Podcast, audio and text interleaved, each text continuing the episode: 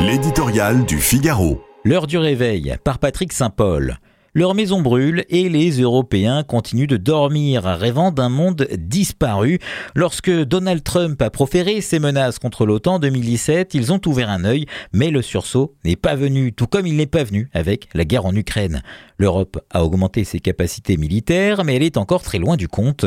L'économie de guerre appelée de ses voeux par Emmanuel Macron et l'autonomie stratégique restent des mirages. Comme si elle n'avait rien appris de son histoire, l'UE reste dangereusement dépendante des États-Unis pour sécurité.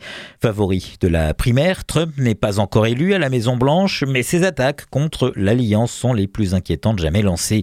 Exhorter la Russie à s'en prendre à un pays de l'OTAN fragilise la promesse de l'article 5 selon laquelle une agression contre un pays allié est une agression contre les États-Unis et vice-versa.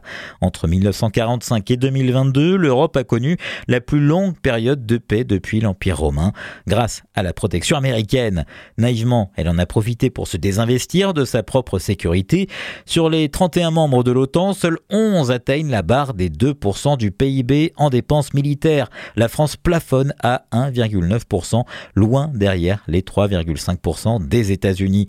Au lieu de se plaindre d'un nouveau coup dur, il est urgent pour l'Europe d'être enfin à la hauteur de deux menaces sérieuses, une attaque russe et un abandon de l'allié américain.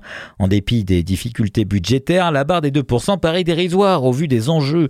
L'Europe doit dépenser plus elle doit dépenser mieux pour se réarmer et organiser enfin sa défense collective si elle veut euh, devenir une force crédible.